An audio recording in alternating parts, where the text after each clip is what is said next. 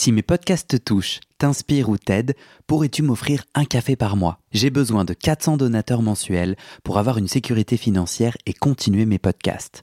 Je ne peux pas continuer bénévole, alors deviens un des 400 en m'envoyant tout de suite un email à guillaumefedepodcast.com. Merci.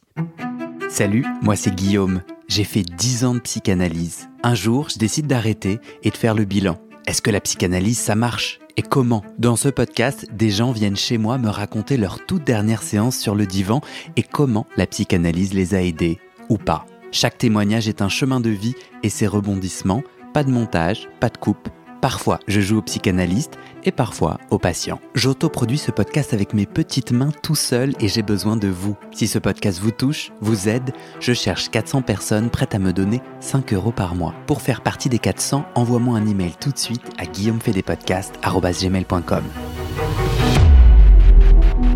Bonne écoute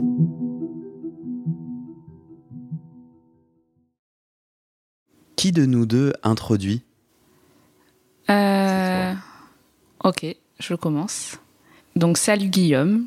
Salut Jo. Alors on se retrouve aujourd'hui pour aborder un sujet qui je pense tous les deux nous anime dans nos réflexions, dans notre posture, dans ce qu'on a pu vivre, dans nos expériences. On va parler de la visibilité des psychologues, des analystes. Surtout justement, est-ce que on doit en savoir quelque chose sur ces psychothérapeutes qui peuvent nous accompagner? Qu'est-ce qu'il faudrait savoir du coup pour que ça fonctionne, pour que ça marche? Est-ce que toi, Guillaume? C'était notre problématique. Ouais, déjà de savoir qu'est-ce que ça veut dire, pourquoi ça marche, qu'est-ce, qui marche, qu'est-ce qui fonctionne, qu'est-ce qu'on vient chercher au final. Ouais. C'est un petit peu la problématique aussi de la guérison du psychisme. Ouais. Et qu'est-ce que euh, et qu'est-ce que savoir ou ne pas savoir de son analyste euh, comment ça impacte? Comment mm. ça m'impacte moi en tant que patient? Comment ça impacte cette cure? Est-ce qu'il faudrait curer? Euh, Est-ce que tu veux te présenter toi au podcast? Puisque du coup là c'est un épisode qu'on va publier sur nos deux podcasts. Et comme ça après tu te présentes Et je toi. Me présente après. Ok, alors je commence. Donc moi je suis Jo, j'ai le podcast Le comptoir de la psychologie depuis euh, deux ans, deux ans et demi. Euh, où je publie donc des épisodes à peu près une fois par mois, voire une fois tous les 15 jours, où j'aborde différentes thématiques de la psychologie, plutôt orientation psychanalytique. Ça peut être euh, des concepts, ça peut être euh, des écrits, des auteurs, etc. Et je détaille une réflexion tout en amenant la mienne, c'est-à-dire ce que je peux en dire ou en penser, autant dans ce que je peux vivre du côté de mon travail, puisque je suis psychologue clinicienne, autant de ce que je peux en dire d'une curieuse aussi, de tous ces concepts-là, de ce que moi aussi je peux vivre mm. euh, sur le plan euh, personnel aussi, euh, de ce que ça m'amène à réfléchir. T'as fait une psychanalyse ou pas? Ouais. Ok. Allongé sur le divan? Ouais. Moi, c'est Guillaume, du coup, je m'introduis. je suis podcasteur de l'intime. C'est mon nouvel intitulé que j'ai créé. J'ai le podcast Ma dernière séance de psychanalyse où je demande à des gens de raconter leur dernière séance sur le divan et si et comment la psychanalyse a changé leur vie ou pas. Euh, moi, j'ai fait 10 ans de psychanalyse et justement, ma dernière séance a été, a été assez particulière. Je la raconte dans l'épisode 1. C'est vraiment elle, tu vois, qui a créé l'élan. Parce que je suis sorti de cette dernière séance et je me suis dit, mais déjà très bizarre ce qui s'est passé, et aussi, mais comment les autres font? Parce que moi, je voyais que j'évoluais. Tu vois, là, moi aujourd'hui, j'ai 36 ans. J'ai arrêté mon analyse après 10 ans. Euh, j'avais 34 ans. J'avais personne autour de moi qui faisait une analyse allongée. J'avais des gens en psychothérapie assis face à face euh, et différentes formes de psychothérapie. Donc j'avais envie de, de, créer comme ça une série de témoignages. Donc chaque épisode est une personne qui raconte son chemin d'analyse. Pour raconter et comprendre la dernière séance, bah, il faut souvent raconter la première, ou en tout cas les grands nœuds que la personne a, a dénoués ou pas sur le divan. Et j'étais notamment, enfin, je suis super curieux et, et, en joie de ce podcast aussi parce que la psychanalyse semble quand même être ce truc ultra désuet, euh, critiqué. Je sais plus, un auditeur me disait que à part en France et en Argentine, c'est vraiment euh, un art ou un, un, une chose reléguée euh, au rayon littérature et, euh, folie du passé, quoi. C'est plus du tout en vogue. Et en fait, moi, j'ai quand même. après, là, je suis à 51 épisodes j'ai quand même un, une. Ouais, un, un amour, je sais pas, mais je chemine et je trouve que quand même c'est une forme de thérapie extrêmement puissante. Mais on va être amené à en parler. J'ai deux autres podcasts qui s'appellent Comment devenir sexuellement épanoui, où là c'est des témoignages d'hommes, gays, bi ou queer qui racontent leur chemin d'épanouissement sexuel. Et le troisième c'est Histoire de devenir moi. Là c'est des gens qui me racontent des tournants de vie. Et à nouveau c'est des témoignages intimes. Je suis très, euh, bon, podcasteur de l'intime quoi. Et du coup, pour lancer notre sujet, moi je me suis dit, mais attends, donc je relisais notre super problématique. Comme je suis un, organisé stressé, je t'ai dit viens, on fait un Google Doc. Gentiment, tu m'as dit oui. Mais moi, j'avais envie de euh, lancer quelques idées de notre discussion et j'avais envie de suivre la problématique suivante. Que faut-il savoir de son analyste pour que ça, ça marche? un peu pour si jamais on se perd dans des élucubrations, me dire attends merde, à quelle question on répond déjà? Euh, Et alors là, je me suis dit mais attends, est-ce qu'on parle de son analyste, donc on parle uniquement de la psychanalyse, ou est-ce que même ce qu'on va se dire peut concerner des gens qui sont pas en psychanalyse mais en psychothérapie ou qui savent pas de quelle forme de thérapie, euh, dans quelle forme de thérapie ils sont? T'en penses quoi? Moi, j'aime bien l'idée de partir sur le fait d'être euh, en psychothérapie ou en analyse. En tout cas, que les deux, peuvent être pensés, euh, je pense, dans l'idée où que à partir du moment où il y a du transfert, on peut penser la question justement. Est-ce qu'on définit le transfert? Tu, veux que j'essaye? Vas-y. Pour moi, le transfert, c'est ce qui se passe entre patient et analyste qui est le cadre de la cure, qui est le scénario de la cure, qui est le fond d'écran de la cure, euh, essentiel, nécessaire, support, et qui va permettre la cure même. Euh, donc, ça va être tout ce que je projette sur le thérapeute, euh, notamment dans mon cas, l'idée que il sait quelque chose que je ne sais pas, ou il va m'aider, il a un pouvoir, il a une capacité que je n'ai pas, et c'est cette confiance, cet élan qui fait que en fait je peux cheminer. Euh, moi, c'est comme ça que je définirais le transfert. Ça me permet aussi de poser mon, contextualiser mon propos. Je ne suis pas psychanalyste, je ne suis pas thérapeute, je n'ai aucune certification à cet égard. Euh, et à part mes dix ans d'analyse et euh, enfin et j'ai à proposer mes dix ans d'analyse, ma propre expérience, quelques lectures, même si la théorie j'ai jamais rien compris. En gros, on va pas faire genre euh, ma bibliographie, ma bibliothèque, on est chez moi, tu es là juste à ta gauche. Il y a des livres, des ouvrages, mais j'ai eu du mal à les comprendre et je les ai même pas compris. Mais ouais, et après, euh, mes 50 témoignages, tu vois, le, moi j'ai envie de, de, de saisir la psychanalyse au travers de l'expérience. Donc voilà, ma définition du transfert, elle vient de, de, cette expertise. T'en penses quoi?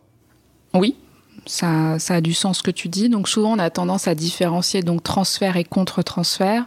Le transfert serait plus donc cet ensemble, ben justement, de savoir, d'imaginaire, de relations du côté du patient qui vont se déposer sur l'analyste. Et le contre-transfert, ça serait du coup en réaction au transfert, même si certains vont dire qu'il est primaire. Euh, de l'analyse tout ce qu'il va pouvoir éprouver du patient en termes euh, d'émotions, de vécu, comment ça va faire écho sur lui, et qui peut être aussi un matériel clinique. C'est-à-dire qu'est-ce que me fait hmm. vivre ce patient, comment aussi ça va permettre d'avoir des hypothèses sur ce que lui peut-être est en train de vivre? Ah, mais à 100%, moi je le vis en tant que podcasteur. Quand je me définis, en ce moment là, je dis que je suis un psychanalyste euh, pirate, sauvage, sage-femme, et, et, blogueur parce que dans chacun de mes épisodes, dans chacun de mes podcasts, j'ai envie de tenter d'entendre entre les mots. Il y a une forme un peu de, je me considère pas psychanalyste, mais j'entends quand même que mon écoute est particulière euh, et très souvent les gens les gens peuvent m'agacer en entretien ou genre je sens comme ça une vague d'agacement. Euh, qui, qui est malvenu dans le sens où moi j'ai plutôt envie que les gens se sentent à l'aise. Je suis au service de leur témoignage, donc je les aide à déplier. Soudainement, je me dis mais pourquoi pourquoi cette personne m'agace à ce point-là? Et à chaque fois, c'est parce que cette personne dit quelque chose qui me concerne, que je vis, avec lequel j'ai un de mes nœuds, quoi. Et, et du coup, moi, je ne suis pas psychanalyste, donc en podcast, je le dis. Enfin, en tout cas, le mieux, c'est quand je le dis, quand je dis mon agacement et que j'essaie un peu de, de, déplier ça, parce que souvent la personne peut rebondir en analyse. Toi qui as fait une analyse ou qui fait une analyse, je sais pas si tu veux le dire, euh, tu as des souvenirs. Enfin, tu vois, comment le contre-transfert, il est géré? Ou est-ce que as des tu sais comment on gère un contre-transfert? Moi, en podcasteur, je le dis, mais un psychanalyste, il peut pas le dire, non? C'est pour ça que, par exemple, un psychanalyste, pour être psychanalyste, doit avoir fait une analyse. Hmm. Puisque quand on est au clair aussi avec ce qui se passe d'un point de vue intérieur, que tel discours peut rebondir sur peut-être euh, une expérience passée qui nous appartient, ça permet de se réinscrire dans ce qui se joue pour le patient, de ne hmm. pas répéter quelque chose qui se joue pour soi. C'est pour ça que moi j'ai tendance à souvent faire passer le message aussi dans mon podcast, l'idée que peu importe qu'on soit un psychothérapeute orientation analytique euh, ou pas, on peut être du côté cognitif, etc. L'importance d'avoir eu un espace pour soi, déjà d'avoir connu cette position d'être patient. Hmm. d'avoir connu euh, la position de celui qui doit dire quelque chose ou se mettre au travail et après, euh, donc d'avoir eu son espace pour soi, voire encore que ce soit actuel. Et après, des temps euh, qu'on appelle de supervision ou de contrôle. Encore une fois, ça dépend aussi euh, comment on les pense, dans quelle pratique et quelle expérience théorique on se situe, pour justement mettre au travail ça. De se dire, en fait, peut-être que des fois, on a des contre-transferts plus négatifs, ou alors des fois, il y a des patients qui nous touchent énormément, etc. Mmh. Mais si on reste du côté qu'est-ce qu'il est sympathique ce monsieur. on n'est plus du côté euh, d'un thérapeute au final. Enfin, il faut pouvoir sortir de ça, de qu'est-ce qui fait que ça m'inspire autant de sympathie, qu'est-ce qui se joue pour lui, qu'est-ce qui vient me chercher, etc. Et peut-être qu'est-ce que ça vient dire de moi aussi, de son mm. histoire, euh, en quoi ça peut peut-être être. Enfin, euh, forcément, en tant que psychothérapeute, on va toujours rencontrer des personnes qui des fois vont être pile poil dans nous aussi nos problématiques mm. ou dans des expériences qui sont aussi similaires à celles qu'on a pu vivre. Mais heureusement qu'à un moment, on a eu suffisamment notre espace où on a pu euh, explorer ça et qu'on n'est pas dans quelque chose de ultra narcissique de ah bah oui moi aussi j'ai vécu ça et en fait moi j'ai trouvé telle solution parce qu'en fait ça serait plus du côté de la thérapie justement. Et j'ai l'impression que ça dit beaucoup de l'importance de l'argent dans la thérapie. Moi je sens que quand les gens donc je, je, je réalise les entretiens la plupart du temps chez moi sur mon divan à moi, mon canapé et souvent quand les gens partent de chez moi, euh, il, reste quelque chose de très chargé en moi. Enfin, je, suis podcasteur depuis deux ans et j'apprends petit à petit à, à, fermer, à terminer cette, euh, ce grand huit émotionnel que je viens de vivre parce que chaque témoignage est très intime. Et je, et je vois que l'argent, donc les gens ne me payent pas, mais je vois que l'argent, moi en tout cas en tant qu'analysé, quand je venais poser l'argent sur le bureau, euh, ça venait conclure quelque chose, ramener cette question du transfert, cette question de euh, ah non mais en fait Guillaume attends, euh, là tu viens de mettre, moi je payais 50 euros la séance, cet homme n'est donc ni ton père ni ta mère, on est bien d'accord que tout ce que tu, ou bien c'est cet élan d'amour ou de ou tout ce que ou cet élan de colère et de haine. Le moment où je posais l'argent il y avait quand même quelque chose qui disait attends ça me ramenait à moi de dire attends mais qu'est-ce qui se joue? Ça se ramenait à ce qui se jouait et donc à l'aspect thérapeutique. Pourquoi cette colère et puis cette chose qui a besoin de sortir qui sort grâce à ce canevas sur ce tu vois sur ce sur ce cadre de l'analyse? Mais c'est pas le sujet quoi. Le monsieur qui était assis derrière toi n'est pas le sujet. D'ailleurs tu ne le connais pas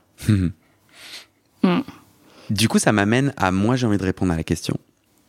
Et j'aimerais bien avoir euh, ton retour, slash toi, ce que t'en penses. Moi, je pense.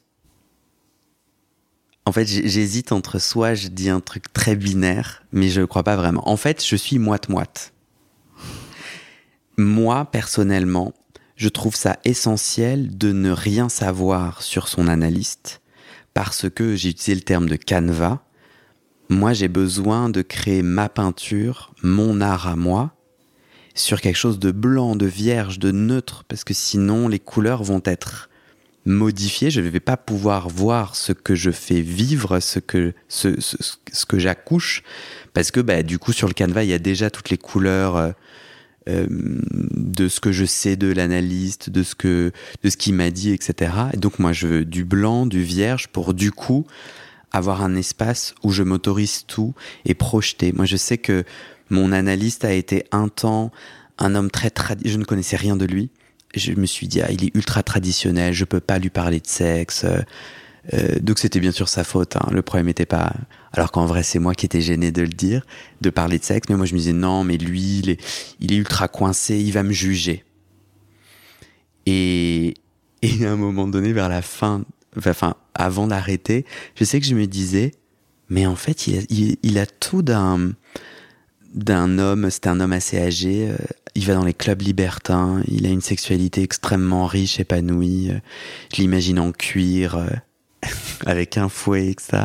Et je pense que, et je le croyais à ce moment-là, et, quelque part ça me donnait, je dis ça un peu en rigolant, mais je me rappelle quand même que je me disais, mais c'est vrai en fait, j'ai pas à me limiter tu vois, canevas blanc qui en plus se modifie selon le temps.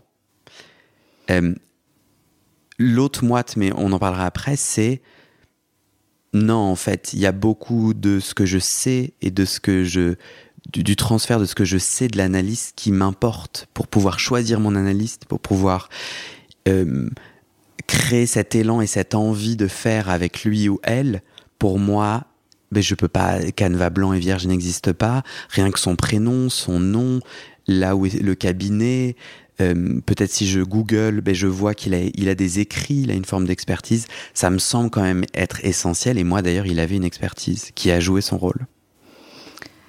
Je pense que dans la première partie de ton propos, la question du savoir, elle parle toujours de soi, au final.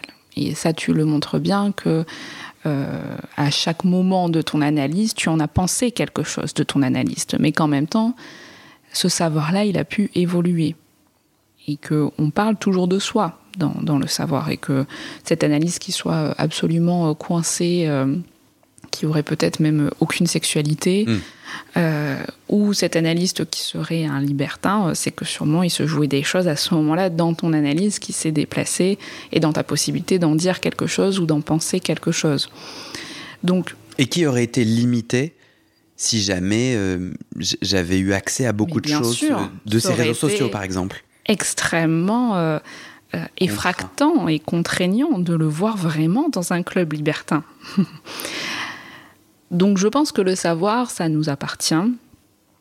Si tu veux, je serais d'accord avec toi dans cette idée que on n'a pas besoin d'en savoir quelque chose de son analyste, puisque de toute façon, il va se passer quelque chose. Et je pense que c'est important de différencier déjà le savoir de lui en tant que thérapeute. Donc par exemple, tout ce qui concerne ses écrits, peut-être ses prises de position, d'un point de vue euh, théorique, euh, d'un point de vue d'une pensée clinique, etc. Si tu l'as écouté à la radio ou si par exemple quelqu'un d'important pour toi t'a recommandé son expertise, mais qui est toujours une supposée expertise aussi, parce que hmm. même dans l'idée où tu te dis, tiens, celui-là, il est expert, euh, je sais pas, des troubles anxieux, je suis anxieux, je vais voir lui, c'est que tu t'es quand même raconté quelque chose de toi avant d'y aller. Et que pour moi, c'est pas parce que un analyste a écrit 15 euh, bouquins sur les troubles anxieux qu'il en saura plus sur ce que tu vas vivre toi par rapport à un autre. Ah ouais? Ah moi, au contraire, ça me, ça me rassurait, tu trouves pas? Bah, Je me dis, il, a quand même bien cerné l'affaire. Donc j'ai plus confiance qu'il va pouvoir m'aider puisqu'il a bien cerné l'affaire. Je suis pas sûre. Non. Parce que les, euh, par exemple, les troubles anxieux, c'est toujours relié à une personne et que tu vas toujours lui attribuer justement ce supposé savoir, mais qui en réalité est de l'ordre de l'illusion. C'est ce qui va permettre la rencontre. Mais ça peut être donc ces écrits qui vont te conforter dans l'idée qu'il va bien en savoir quelque chose sur toi et ce que tu vas vivre. Ça peut être son prénom, ça peut être l'adresse, parce que ce quartier c'est quelque chose pour toi, ça peut être la personne qui, euh, qui le recommande. Mais c'est ça qui va nourrir le premier désir, le premier investissement pour aller le rencontrer.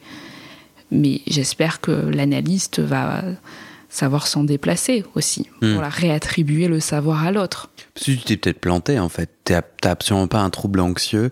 Bien Là, sûr. tu t'es créé, tu t'es auto-diagnostiqué, Mm. et tu t'es trompé. En ton enjeu est ailleurs. C'est souvent le cas, je trouve d'ailleurs. Dans notre premier élan, c'est mon intuition. Et puis, d'ailleurs, c'est quelque chose qui est beaucoup débattu dans, dans ce milieu-là. De- Est-ce qu'un expert serait plus légitime euh, qu'un ou une autre?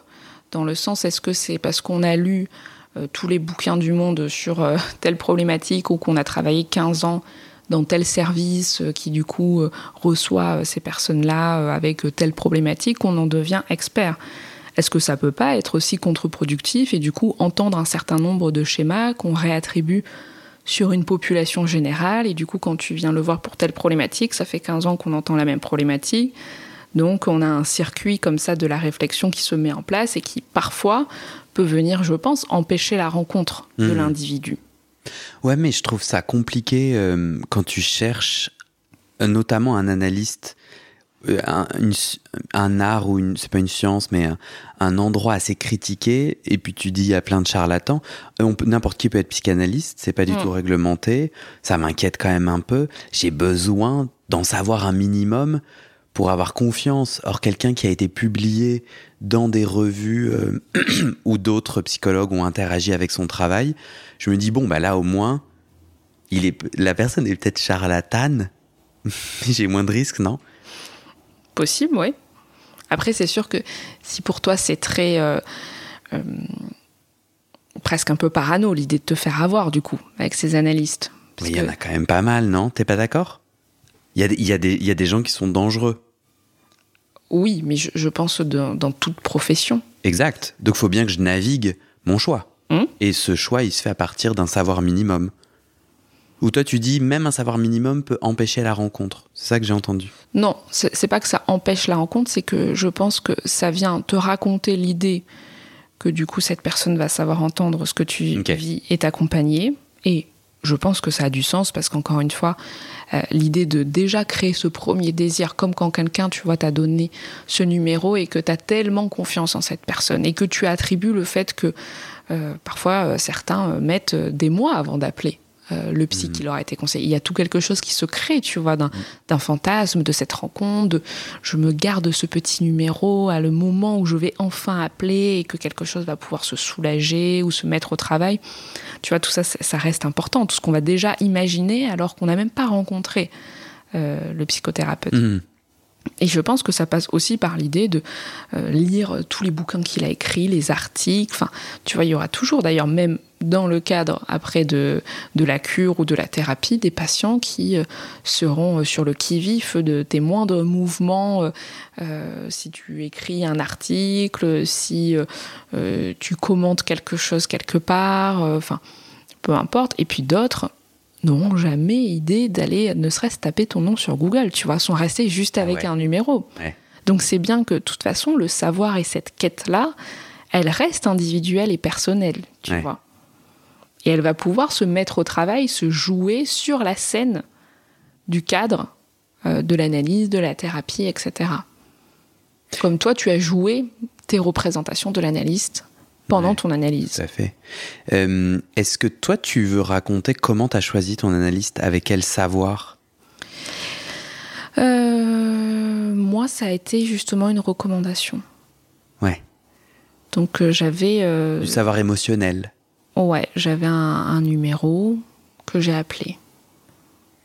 Moi, moi, en fait, j'avais 19 ans et, euh, et ça a été une recommandation. En fait, je savais pas que j'allais faire une psychanalyse et j'ai atterri là avec des hum, crises d'angoisse. Mais du coup, j'ai pas eu l'impression de choisir. Hmm, Enfin, euh, de, de ce premier choix où t'ouvres le bottin euh, pour les plus âgés ou, le- ou le Google et tu dis bon, mais par où je commence quoi?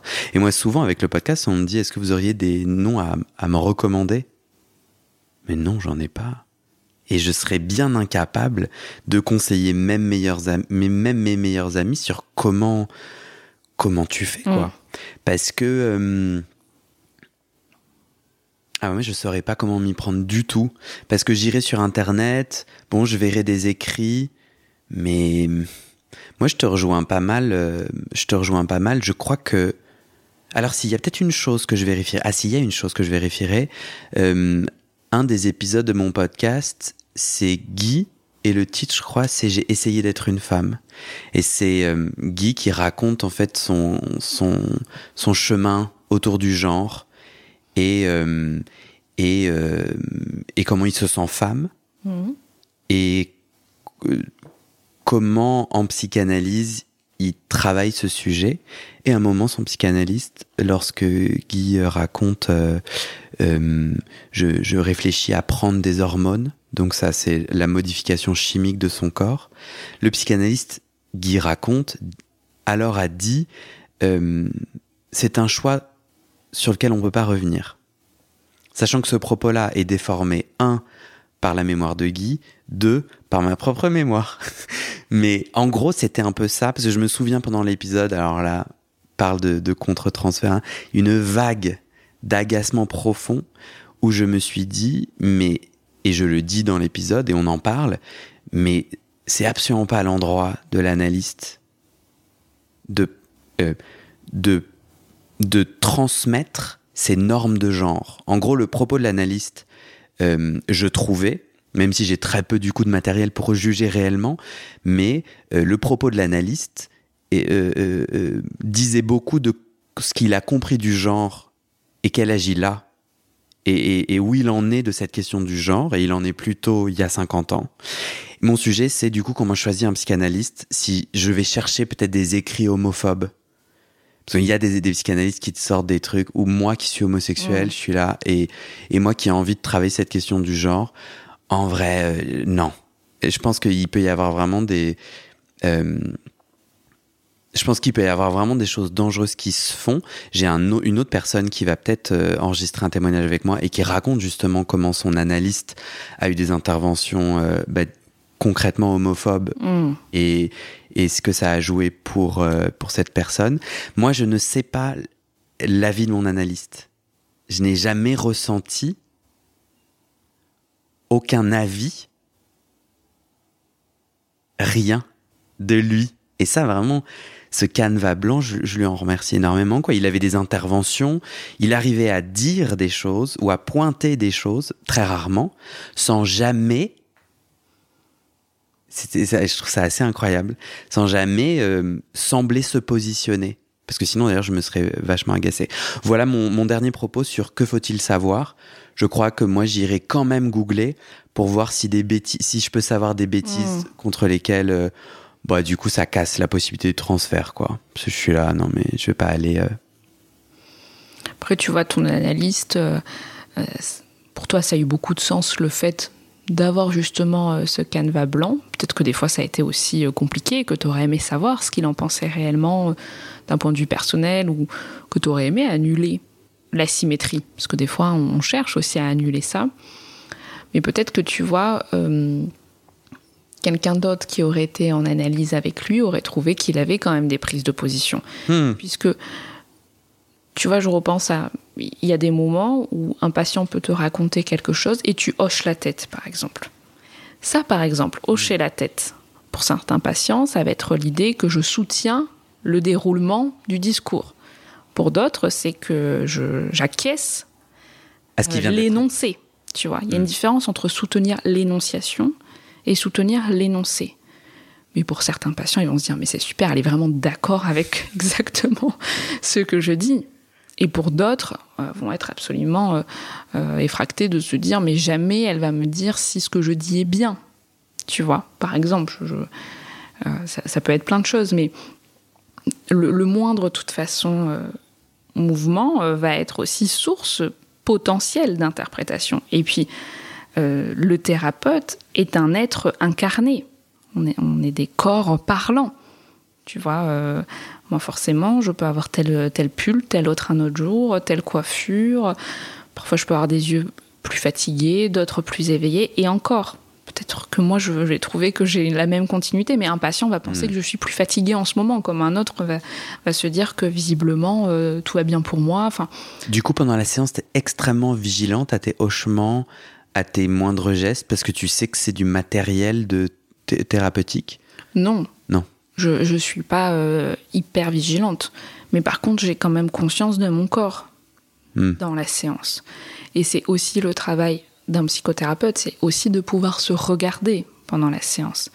Et encore une fois, si on repart sur l'idée du contre-transfert, c'est aussi cette idée où il y a peut-être des patients où je vais les regarder euh, euh, en, étant plus inquiète de ce qu'ils me racontent. Et des fois, d'ailleurs, ça peut avoir du sens de montrer que je suis inquiète, tu vois, de jouer avec ce corps-là. Hmm. Tu vois, pour certains patients qui peut-être vont avoir plus de difficultés à raconter quelque chose qui va être imprégné d'une émotion, euh, tu vois, comme des patients qui peuvent être face à des événements qui sont quand même de l'ordre d'événements assez traumatiques, assez complexes, et qui peuvent le raconter avec un peu une froideur de chirurgien, tu mm. vois. L'idée que moi, je vais utiliser mon corps pour montrer que je suis très surprise de ce qu'on me dit, ou je suis inquiète, ou, que, ou de même pouvoir nommer, mais qu'est-ce que ça doit être angoissant, cette situation? C'est ramener quand même quelque chose avec moi, avec euh, mon être incarné, de ce que me dit le patient. Et pour d'autres, justement, de pouvoir un peu plus m'effacer par rapport à mon corps. Tu vois? Grave. C'est là où je trouve le divan. Donc, le, dans une mhm. psychanalyse, tu peux être soit assis mhm. face à face, soit allongé.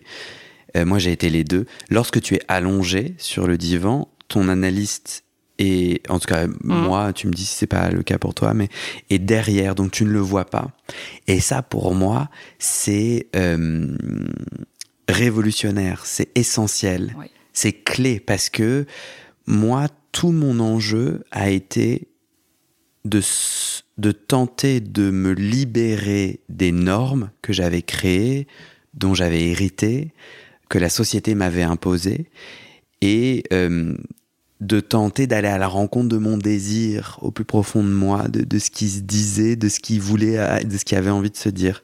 Et du coup, euh, encore aujourd'hui, je suis très sensible au regard de l'autre. Mais alors là, mon analyste, euh, il clignait de l'œil et je me disais, ben voilà, mm. ben voilà, il a cligné de l'œil. Donc là, c'est sûr, je suis une mauvaise personne. Et, euh, et je l'ai saoulé parce que je le voyais du coup quand j'arrivais.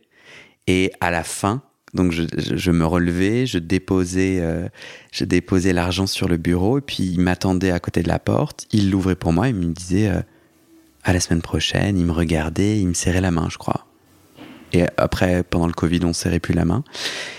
Mais là, énormément de choses. Et, et, moi, j'étais sans cesse cet enfant qui avait décidé que lui était l'autorité de validation et d'invalidation, euh, et donc, alors là, il se jouait énormément de choses. D'ailleurs, je, mentionnais tout à l'heure ce qui peut m'agacer dans les témoignages des gens sur mes podcasts, c'est quand ils cherchent, comme moi, la validation.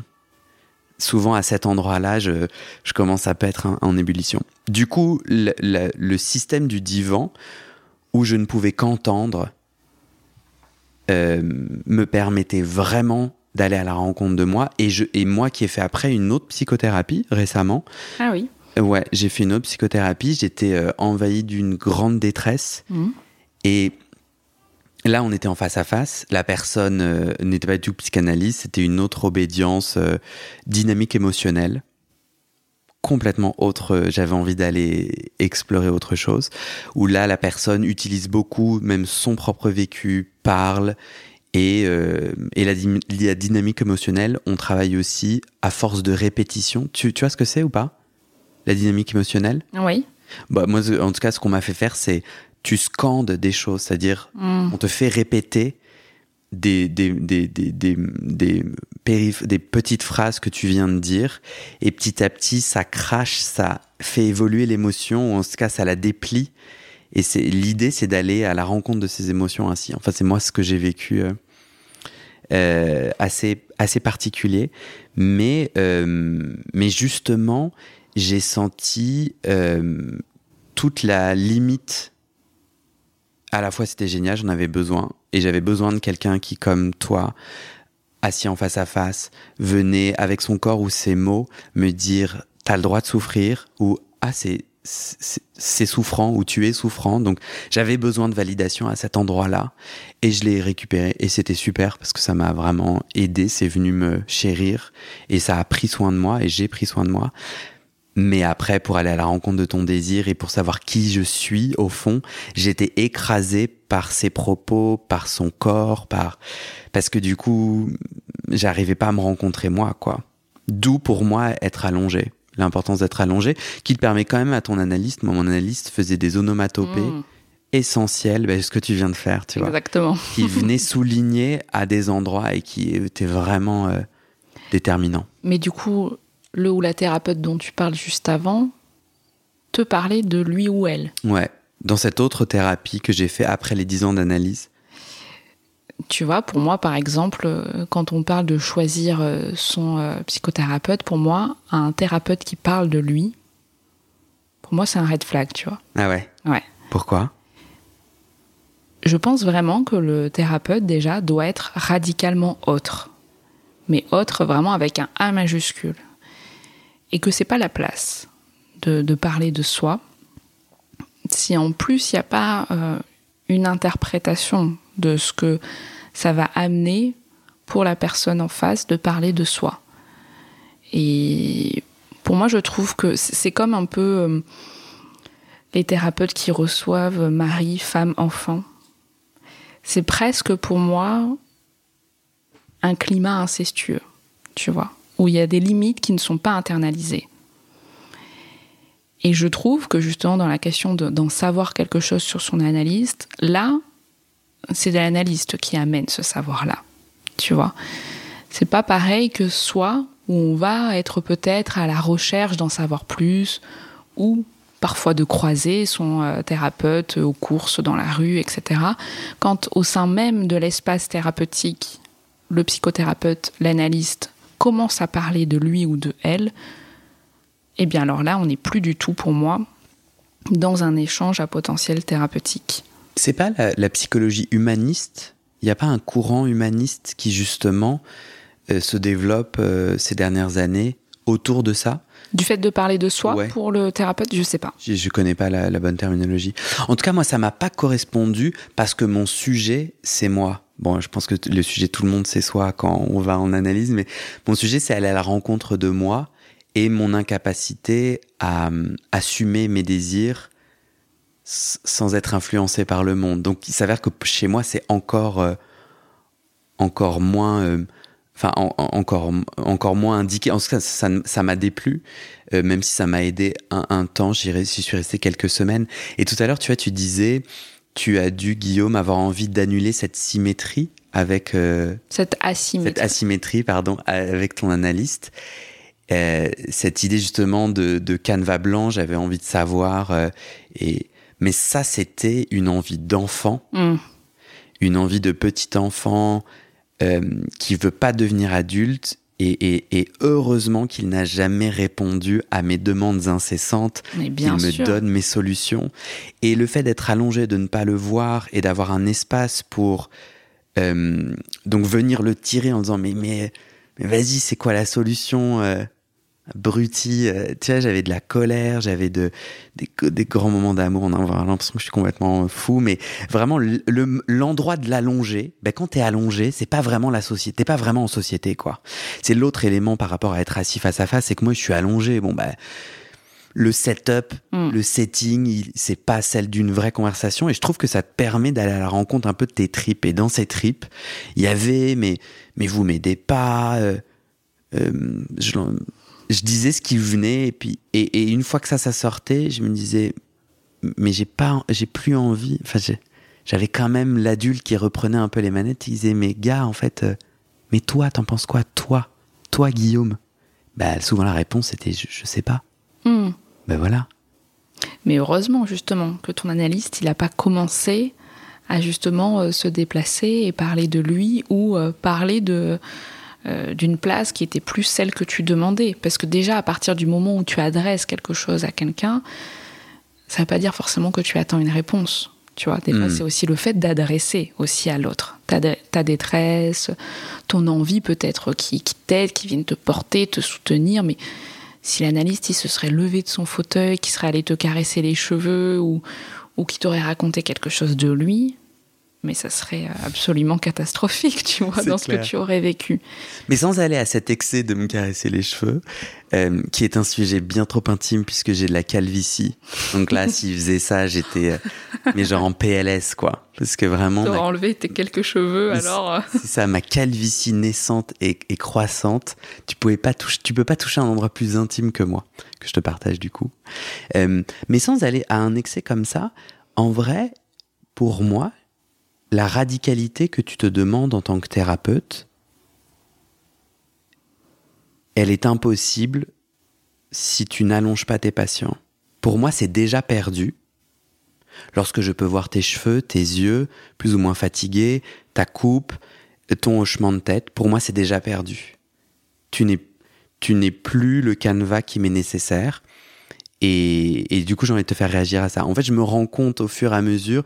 J'ai commencé le podcast en me disant, ouais, la psychanalyse, c'est quand même un truc d'allumé, un truc de riche, euh, bof. Et en fait, 50 épisodes plus tard, ben, je crois que j'ai la, j'ai conviction que, qu'en fait, les hochements, ton regard de thérapeute psychologue, j'ai fait une autre, j'ai checké un autre psychologue, une autre psychologue, J'habite à Paris, juste à côté des attentats, et j'étais dans, dans les attentats, enfin, d'une façon euh, déconnectée. J'étais pas dans les attentats, mais j'étais à, à, 100 mètres. J'ai plus entendu et un peu vu que. Et en fait, la mairie de Paris a ouvert du coup des cellules euh, d'aide. Et moi, j'ai vraiment eu le. J'avais arrêté mon analyse à cette époque-là.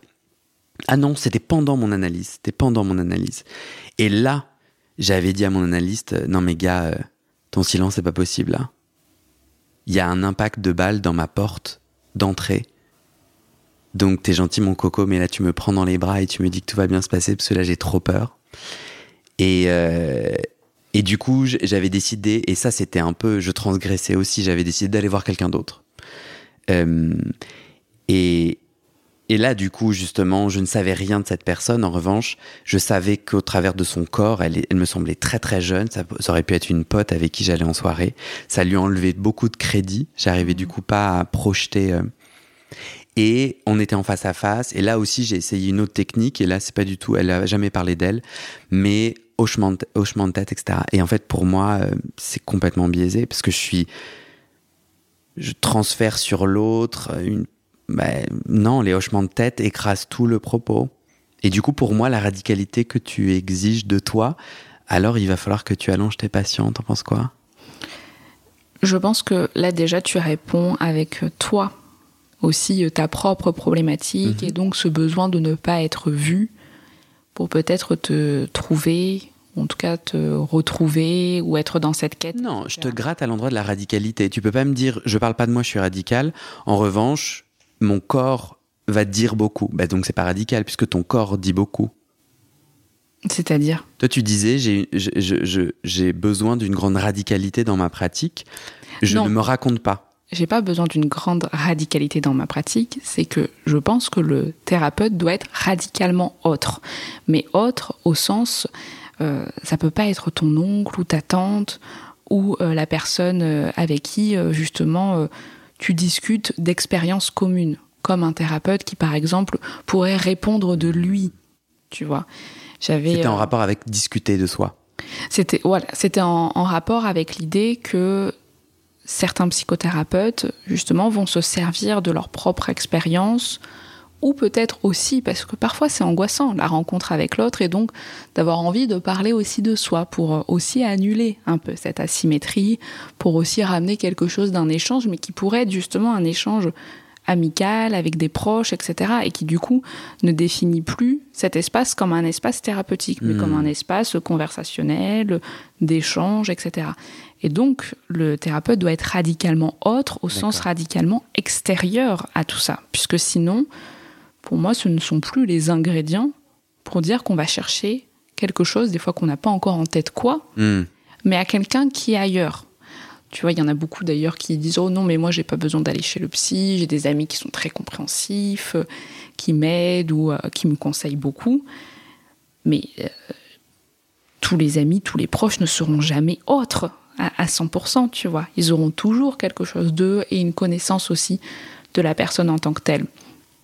Et je trouve que pour moi, quand je dis c'est un red flag, ces situations où justement il y a un peu ces débordements. Alors après, pourquoi pas, hein, ça peut être pensé, j'en sais rien. Euh, mais l'idée de ne pas répondre dans ce savoir-là, ça me semble fondamental. Et euh, par exemple, je donne un exemple d'une patiente qui un jour apprend, donc bien entendu je transforme l'histoire hmm. aujourd'hui, qui apprend qu'elle ne peut pas avoir d'enfant elle ne peut pas avoir d'enfants, pris aussi dans un questionnement de est-ce qu'elle voulait avoir des enfants ou pas.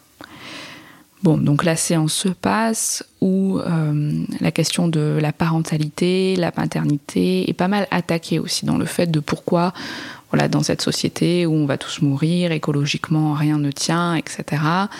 Euh, ça serait presque égoïste de faire des enfants, etc. Enfin bon, bref, elle attaque un petit peu tout, tout ça. Et à la fin, c'est le drame. Je lui rappelle que je suis euh, en congé euh, les deux prochaines semaines, les vacances scolaires. Donc elle, quand elle entend vacances scolaires, enfin en tout mmh. cas, je ne parle pas de vacances scolaires, mais ce sont pendant les vacances scolaires. Euh, ah ouais. Elle, elle comprend que peut-être j'ai des enfants. Et donc là, elle me questionne, ce qui est quand même assez rare, parce que les, enfants encore sont un peu plus désinhibés, donc ils peuvent plus demander est-ce que tu as un mari, est-ce que tu as des enfants, etc. Les adultes, souvent, ils, refoulent pas mal, ou en tout cas, ils essayent de mettre un petit peu loin, même si ça veut pas dire qu'elles n'existent pas, ces questions-là. Mais donc là, première fois, elle me pose directement de est-ce que j'ai des enfants? Et que ça serait pour ça que je prends les vacances scolaires. Elle a un vrai choix thérapeutique dans ta réponse. C'est-à-dire tu, Ce que tu vas répondre. Ouais. Et, Mais justement, tu vois, à ce moment-là, heureusement que je ne réponds pas. Alors, je dis pas, hein, ça peut arriver. Euh, parfois, c'est dire très difficile de contourner certaines questions. Des fois, il y a des questions qui sont difficiles. Mais là, c'était possible de le déplacer, de le ramener à elle, cette question-là. Parce que justement, je l'ai eu. Je, le, circuit s'est fait pour, pour le ramener à elle. Mais tout ça pour dire que si j'avais répondu. Euh, bah non, non, j'ai pas d'enfant, etc. Peut-être que j'aurais été alliée aussi euh, d'elle, ou alors peut-être que justement, puisque je ne serais pas mère, ça serait difficile pour elle de se dire comment je pourrais accueillir sa parole. Mais si j'avais répondu, bah oui, d'ailleurs, on va à Disneyland avec mes sept enfants, euh, tu vois, comme ça aurait été aussi de l'ordre de la trahison, alors qu'elle vient questionner le fait que c'est absolument terrible de faire des enfants, alors que là, elle, aujourd'hui, elle apprend qu'elle peut pas en faire. Hmm. Donc, tu vois, heureusement que je replace l'idée de ce qu'elle m'amène dans du matériel clinique. T'as fait comment? Est-ce que tu peux dire ce que, as, ce que tu lui as répondu? Je peux pas dire puisque c'était vraiment euh, une phrase qui allait euh, directement aller en pouvait être retournée vers elle, enfin des termes en tout cas qui lui appartenaient.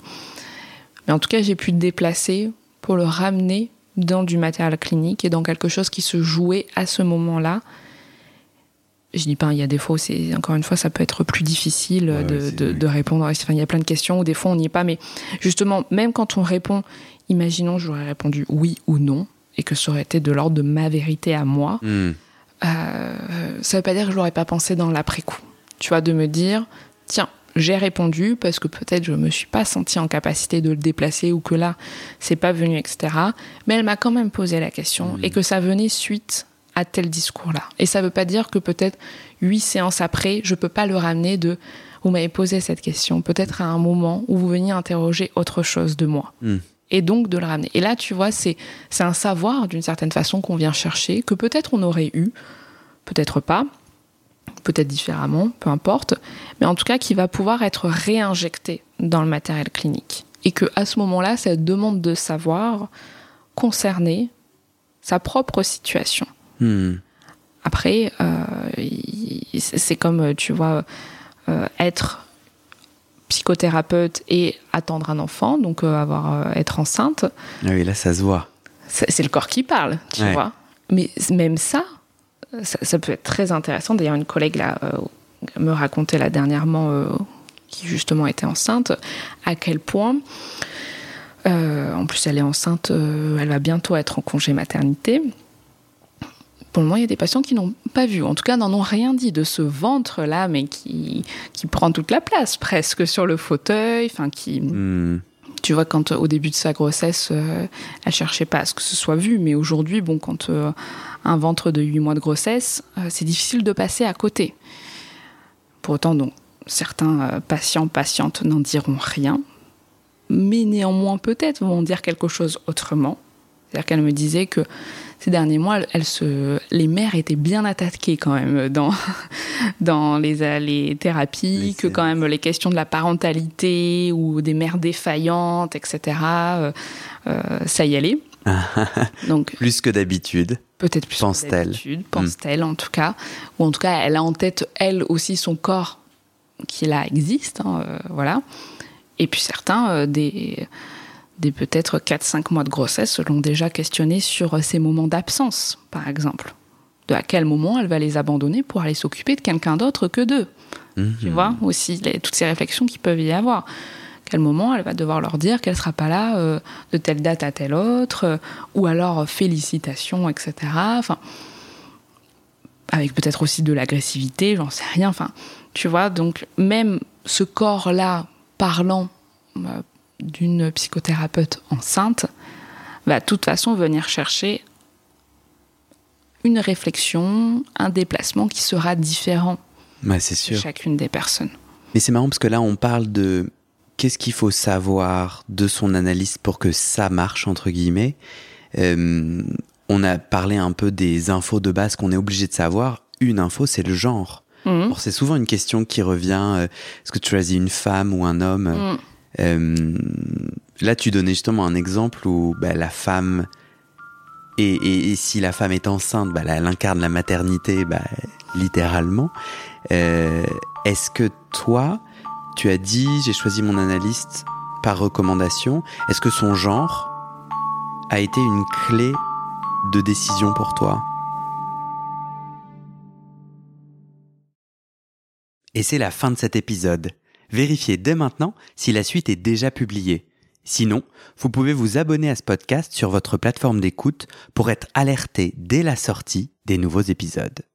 Et si vous aimez les témoignages intimes comme celui que vous venez d'écouter, j'ai deux autres podcasts qui pourraient bien vous plaire. Je vous les présente.